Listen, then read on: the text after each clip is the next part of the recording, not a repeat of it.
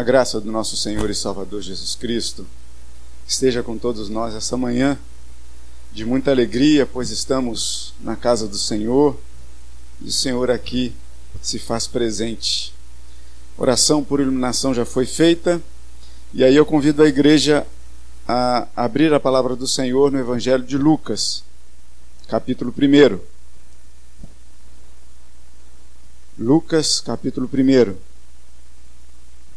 preparando-nos para o Natal que está chegando aí, vamos falar das, do período do advento, ou seja, aquele período em que marca a chegada do Senhor Jesus na terra pelo nascimento. E vamos falar então um pouco da abordagem de tudo o que cerca esse momento tão especial pois se estamos marcando o ano de 2018, é porque no ano zero algo de muito importante aconteceu na vida do mundo inteiro. Diz assim a palavra do Senhor a partir do versículo de número 8, Lucas capítulo 1, a partir do versículo de número 8. Ora, aconteceu que exercendo ele diante de Deus o sacerdócio na ordem do seu turno, coube-lhe por sorte, segundo o costume sacerdotal, entrar no santuário do Senhor para queimar o incenso. E durante esse tempo toda a multidão do povo permanecia da parte de fora, orando. E eis que lhe apareceu um anjo do Senhor em pé, à direita do altar do incenso. Vendo Zacarias, Turbou-se e apoderou-se dele o temor. Disse-lhe, porém, o anjo: Zacarias, não temas, porque a tua oração foi ouvida, e Isabel, tua mulher, te dará à luz um filho, a quem darás o nome de João. Em ti haverá prazer e alegria, e muitos se regozijarão com seu nascimento. Pois ele será grande diante do Senhor não beberá vinho nem bebida forte, e será cheio do Espírito Santo já do ventre materno. E converterá muitos dos filhos de Israel ao Senhor seu Deus, e irá diante do Senhor no espírito e poder de Elias, para converter o coração dos pais aos filhos, converter os desobedientes à prudência dos justos e habitar para e habilitar para o Senhor um povo preparado. Agora, a partir do versículo de número 26. No sexto mês, foi o anjo Gabriel enviado da parte de Deus para uma cidade da Galiléia chamada Nazaré, a uma virgem desposada com certo homem da casa de Davi, cujo nome era José. A virgem chamava-se Maria. E entrando o anjo onde ela estava, disse: Alegra-te, muito favorecida o Senhor é contigo. Ela, porém, ao ouvir esta palavra, perturbou-se muito e pôs-se a pensar no que significaria esta saudação. Mas o anjo lhe disse: Maria, não temas, porque achaste graça diante de Deus. Eis que conceberás e darás à luz um filho, a quem chamarás pelo nome de Jesus. Este será grande e será chamado Filho do Altíssimo Deus, o Senhor, lhe dará o trono de Davi, seu pai. Ele reinará para sempre sobre a casa de Jacó, e o seu reinado não terá fim. Louvado seja o nome do Senhor. Somente esses versículos para que a gente fale um pouco sobre a questão do advento. E a notícia que nos, que nos chega nessa manhã e a notícia que chegou aos ouvidos daquele povo, daquela época e daquela região era que Deus pisará na terra e Deus pisará na terra. Para que a gente entenda um pouco o contexto de tudo, a gente vai falar sobre João, uma perspectiva de João, falaremos sobre essa preparação então da vinda do Senhor na vida de João. Falaremos também da preparação da vinda do Senhor na vida de Maria e por fim falaremos do próprio Senhor Jesus. Porque quando nós olhamos na perspectiva e nessa expectativa da chegada de uma criança, a gente percebe no primeiro texto, no primeiro trecho que a gente leu, fazendo referência a Zacarias, que viria então ser pai de João, aquele que foi designado pelo Senhor para preparar a chegada, preparar o caminho para a chegada do nosso Senhor Jesus. Quando nós olhamos por essa expectativa, falando um pouco de João, qualquer chegada de criança nos é especial. Os que são pais e aqueles que ainda não são, mas pela graça do Senhor ainda poderão ser, sabem do que eu estou dizendo. A chegada de um filho é totalmente especial. A expectativa da chegada é muito mais especial ainda. Hoje, os recursos tecnológicos nos, nos dão uma, uma visão muito mais correta, muito mais certa do que vem, do que está acontecendo lá dentro do ventre da mulher. Na minha época, era, e eu já contei isso aqui uma vez, eu me lembro que era, nós fomos fazer o primeiro ultrassom e o médico que estava lá com aquele negócio, passou aquele gel na barriga da Isaura, né? E ficava lá com um aparelho, logicamente, era um aparelho muito diferente dos de hoje, né? E mostrando lá numa tela cinza de uma televisão fora do ar. E aí, aquele troço todo cinza, chiando ali, e ele marcava um pontinho e marcava um outro pontinho dizendo assim: esse aqui é o fêmur, tá vendo? E a gente olhava assim e eu dizia que sim, mas enfim, porque ele estava dizendo para mim. Mas eu não estava vendo nada. Hoje eu sei que tem visão tridimensional, uma coisa toda, né? E agora vocês imaginam lá no tempo de Jesus.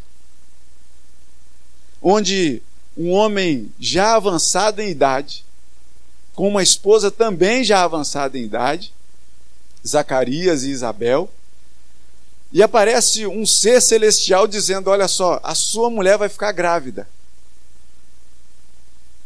Você vai ter um filho. A sua oração foi ouvida. Porque muita gente hoje faz opção até de não ter filhos. É uma opção que a pessoa faz. Naquela época, o não ter filhos era uma situação de vexame e vergonha. E vamos mais além. O casal, ele se regozijava, ele se alegrava muito mais quando o filho era um homem. Porque, diferentemente do que o Senhor Jesus fez pela vida de você, mulher, trazendo e, e, e apontando a dignidade que você tem. Diferentemente daquela, naquela época, a mulher era é menos do que um zero à esquerda. Então, quando a família, quando o casal tinha um filho e esse filho era homem, a coisa era totalmente outra. Então o anjo chega para Zacarias e diz: Olha, você vai ser pai. E ele acha muito estranho porque diz assim: Mas eu sou avançado em idade, como que eu vou ser pai? Para Deus não há impossíveis em todas as suas promessas. E aí Isabel acha-se então grávida depois de um tempo. Mas o que eu queria marcar hoje com você aqui, nessa manhã, é no versículo 14 quando fala daquele que viria a ser o precursor do Senhor neste mundo. Quando fala de, do aspecto, das características daquele que estaria dentro do ventre de Isabel. Numa época em que não existia ultrassonografia, em que a gente só conhecia exatamente detalhes da criança nascida quando nascia. E no versículo 14, nos diz assim: Em ti, Zacarias, haverá prazer e alegria, e muitos se regozijarão, se alegrarão com o seu nascimento. E aí vem no versículo 15 que diz: Pois ele, João, ele será grande diante do Senhor. Ele será grande diante do Senhor. Quando nós olhamos que o anjo traça essa característica, é uma das maiores características que se pode ter na vida. Porque quando diz que vai ser grande diante do Senhor, a gente está falando que essa pessoa vai ser grande diante daquele que é soberano sobre todas as coisas. Diante daquele que é maior do que todas as coisas. Mas ainda assim, o anjo diz que João será grande diante do Senhor. Mas não para diz que ele será, será cheio do Espírito Santo já dentro, dentro do ventre materno. Porque, na verdade, quem chama a habitação do Espírito Santo de Deus em nós, não somos nós, porque não temos capacidade disso. Mas o Senhor, pela Sua graça, Ele nos dá o Espírito Santo. Agora, como é bom a gente entender isso e viver isso. E querer isso. Porque, como a palavra mesmo nos diz, nós somos templo do Espírito Santo. É por isso que, quando nós temos o chamado e o toque de Deus na nossa vida, a gente quer transformar a nossa vida. A gente quer ser grande diante das situações. A gente quer ser grande diante da, da enxurrada de coisas que vêm contra nós. A gente tem que ter força para lutar contra isso. E a gente precisa ser grande mesmo diante do Senhor. Porque quem nos torna grande é o próprio Senhor que nos formou. É o próprio Senhor que nos chama. É o próprio Senhor que nos capacita para que toda a avalanche do mundo que venha sobre a nossa vida, a gente consiga de alguma forma responder positivamente a isso. E João fez isso durante a sua vida. João, e fala no versículo 16: que ele converterá muitos dos filhos de Israel ao Senhor, seu Deus. Por mais que ele fosse grande, e a gente percebe isso em várias passagens quando nós lemos sobre a vida e a atuação de João, que ele dizia que ele não era digno de desatar as sandálias daquele que realmente é grande diante de nós, o Senhor Jesus. A expectativa da chegada de uma criança, ela justamente gera muito prazer em nós. Quando nós lemos aqui, você pode dizer, inclusive, que João, ele é mega. Porque a palavra lá do grego, tanto eh, a gente usa tanto essa palavra hoje em dia, mega promoção, mega isso, mega evento, mega tudo. Lá no grego justamente está dizendo isso que João, esse grande aqui, ele é mega. Você pode dizer isso. Que João é grande nesse sentido, de grandiosidade mesmo, não pela pessoa que ele é. Porque se você for olhar a característica de João durante a sua vida, você vai perceber, mas que mega é esse? Que veste uma roupa esquisita, que se alimenta mais estranhamente ainda. Eu não sei se você já preparou o seu almoço hoje, mas você poderia preparar um cardápio com o que João comia: mel e gafanhoto. É um belo prato, né? e vestir de repente uma roupa não de, de grife de marca, mas vestir roupa de pele de animal. E viver bem com isso. Esse era um homem grande diante de Deus. Não era o que ele era externamente, mas é aquilo que o Senhor plantou no coração dele, é aquilo que o Senhor transformou a ele para ser. E ele atendeu bem o chamado do Senhor. Ele atendeu bem esse chamado. Ele ouviu bem a voz de Deus. Ele sabia muito bem qual era a missão dele, que era de anunciar a chegada do Senhor Jesus. Nós estamos chegando perto do Natal. Mas muito mais do que isso, cada dia que passa, a gente está chegando mais perto do retorno do Senhor. E assim como João fez, dizendo: Olha, o Senhor virá. Qual é então a nossa expectativa de vida? é dizer que novamente o Senhor pisará nesta terra. Pisará nesta terra para resgatar a sua igreja, para resgatar o seu povo. E como bom seria se cada um de nós aqui, nessa manhã, e tantas outras pessoas, porque João também viu lá em Apocalipse, o texto de Apocalipse foi lido aqui hoje, que João viu miríades e miríades de pessoas lá adorando e bendizendo ao Senhor.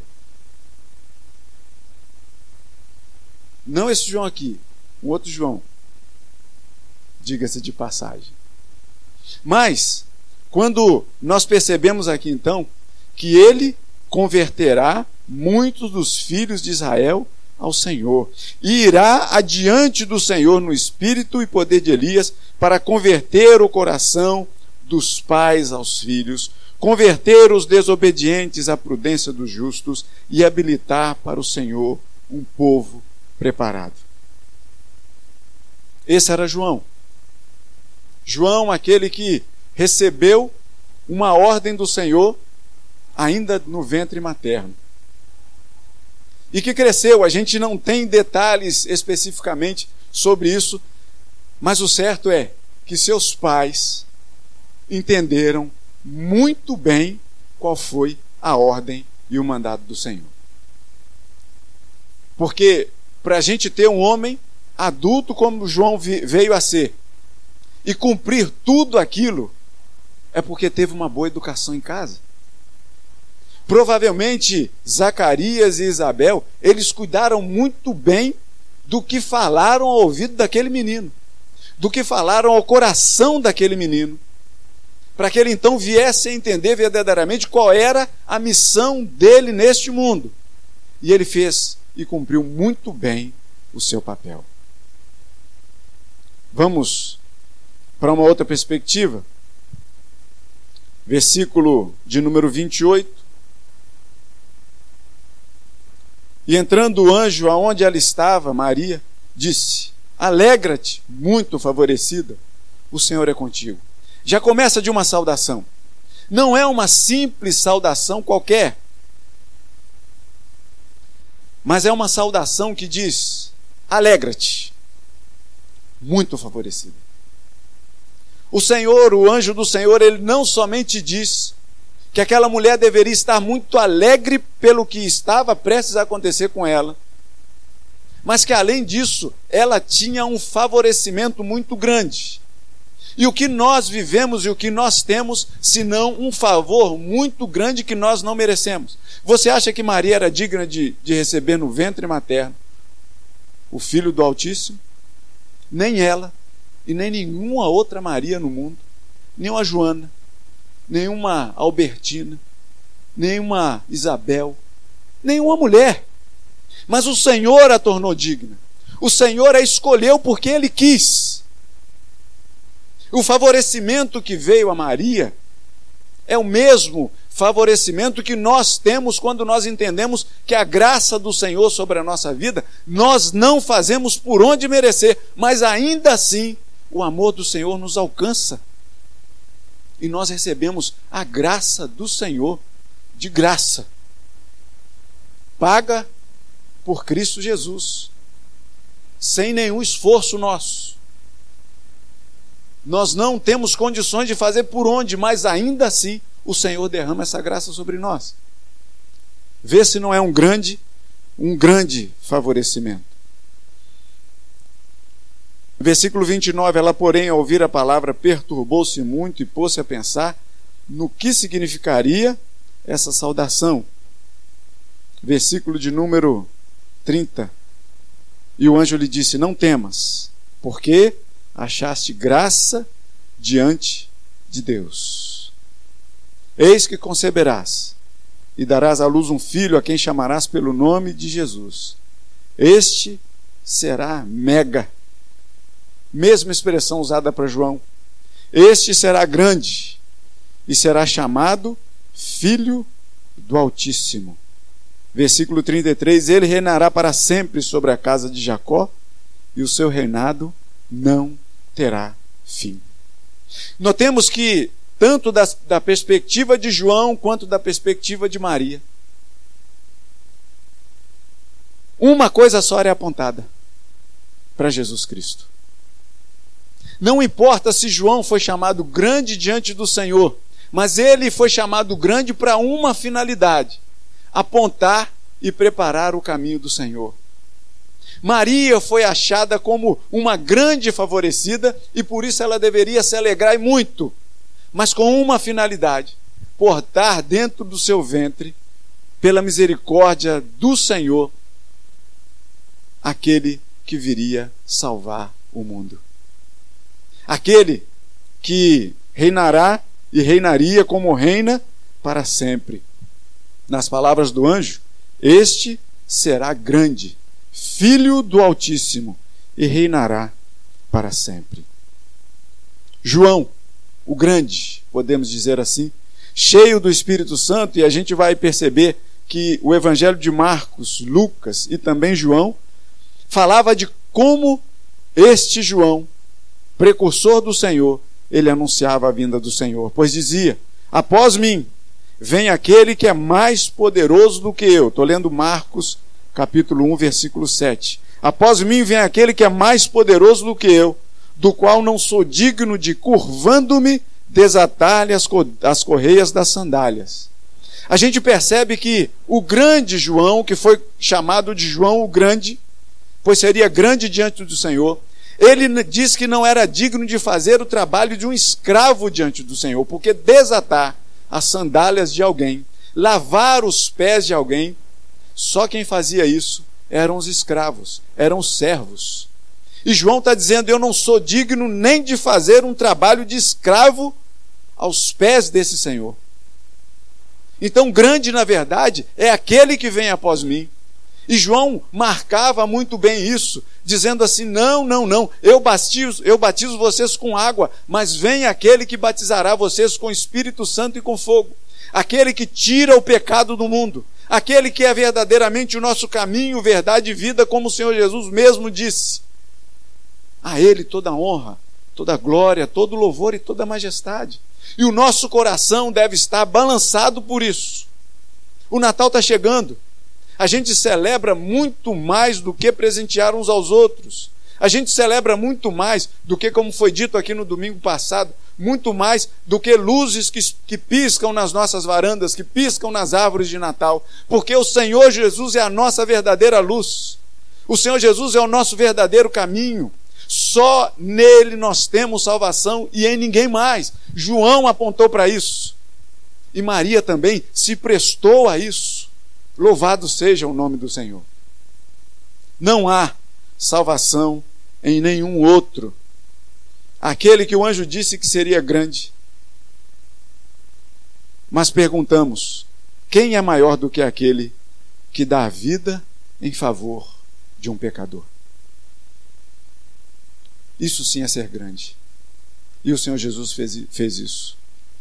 Olha o que Paulo, escrevendo aos Romanos, vai dizer, e a gente acabou de estudar todo o livro de Romanos há pouco tempo. No capítulo 5, Paulo vai dizer o seguinte: porque Cristo, quando nós ainda éramos fracos, morreu a seu tempo pelos ímpios. Dificilmente alguém morreria por um justo, pois poderá ser que pelo bom alguém se anime a morrer. E aí Paulo vai fechar dizendo o seguinte: Mas Deus prova, está projetado aí? Pode ler comigo? Mas Deus prova o seu grande amor para conosco pelo fato de ter Cristo morrido por nós, sendo nós ainda pecadores. Cristo prova o seu grande amor por nós, o seu mega amor por nós, pelo fato de ter Cristo morrido por nós, sendo nós ainda pecadores. Isso que é verdadeiramente ser grande. Porque Cristo Jesus é o verdadeiro Filho do Altíssimo.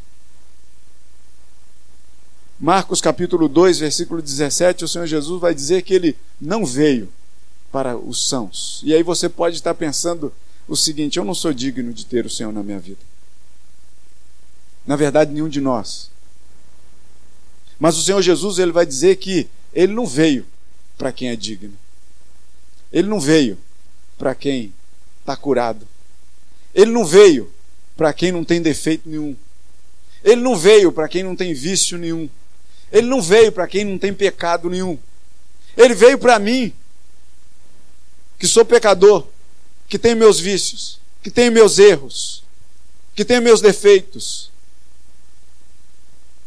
Como o reverendo Vladimir muito bem pontua aqui, né? Quer conhecer alguém, né? Como dizia a avó, não é isso?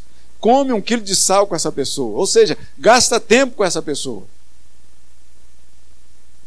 Daqui, talvez a Isaura saiba aí quais são os meus defeitos. É que convive comigo todo dia. E aí você pode estar pensando assim: é, eu tenho os meus também. Jesus Cristo veio e foi para nós. Porque ele vai dizer que ele não veio para os sãos, os sãos não precisam de médico, mas ele veio sim para os doentes. E ele diz: Eu não vim chamar justos, eu vim chamar pecadores. Então ele veio me chamar, ele veio te chamar. Por isso ele pisou nessa terra para preparar um povo para que novamente tivesse reconciliação com Deus, aquele povo que perdeu a reconciliação lá no Éden, quando Adão resolveu pecar. E por ele, toda a descendência humana, todos nós pecamos e somos, somos pecadores. Mas o Senhor prova o seu grande amor para conosco, pelo fato do grande Jesus ter morrido por nós, sendo nós ainda pecadores. Lucas ele vai escrever o livro de Atos também e no carimbo dessa igreja justamente traz esse versículo, Atos 16, 31, que vai dizer: crê no Senhor Jesus e será salvo. Tu e tua casa. O Natal se avizinha. Não deixe o espírito do Natal passar do dia 25 Guarde ele desde já dentro do seu coração. Não deixa as, as festividades da virada do ano apagar a luz do Natal na sua vida. Deixa essa grande luz do Senhor brilhar dentro da sua vida. Paulo escreve aos Filipenses também dizendo: pelo que também Deus exaltou o Senhor Jesus sobremaneira e lhe deu um nome que está acima de todo nome, para que ao nome de Jesus, o grande, o verdadeiro grande, se dobre todo o joelho, nos céus, na terra e debaixo da terra, e toda língua confesse que Jesus Cristo é o Senhor, para a glória de Deus Pai. Isso era o que João fazia. João apontava para Jesus dizendo: Este verdadeiramente é grande. Este verdadeiramente é digno. Este verdadeiramente é soberano. Para ele, verdadeiramente, nós devemos nos curvar e nos deitar no chão, prostrar os nossos rostos no chão, porque somente o Senhor é digno de toda exaltação, somente o Senhor é digno de ser chamado de grande. E o Senhor Jesus, a gente sabe que é grande Porquanto Deus enviou seu Filho ao mundo, não para que julgasse o mundo, mas para que o mundo fosse salvo por ele. Inclusive, o próprio primo de Jesus, João. Inclusive os próprios pais de Jesus, de, de Jesus e de João. Inclusive Maria. Maria, aquela que numa festa sabia muito bem qual era seu lugar e disse: Olha, fazei tudo, fazei tudo que ele ordenar. Maria também apontava para Jesus. Ela sabia muito bem o seu lugar e sabia muito bem o lugar de Jesus nessa terra. Tanto João como Maria nos trouxeram um que pisou nessa terra. E Deus pisaria na terra e Deus pisará nessa terra. Novamente e definitivamente para buscar os seus. Faça você também parte do Natal de Jesus, do verdadeiro Natal de Jesus. Faça parte dessa grande família a que tem reservado nos céus um lugar preparado.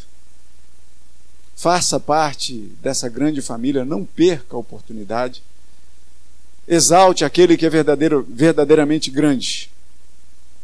Aponte para Cristo, Jesus, o nosso Senhor, em todo o seu viver, em todo o seu proceder. E seja muito feliz.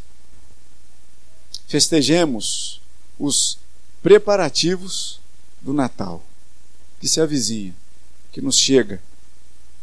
Mas viva verdadeiramente o verdadeiro Natal na sua vida, que é Cristo Jesus. E ninguém mais. Que Deus nos abençoe. Amém.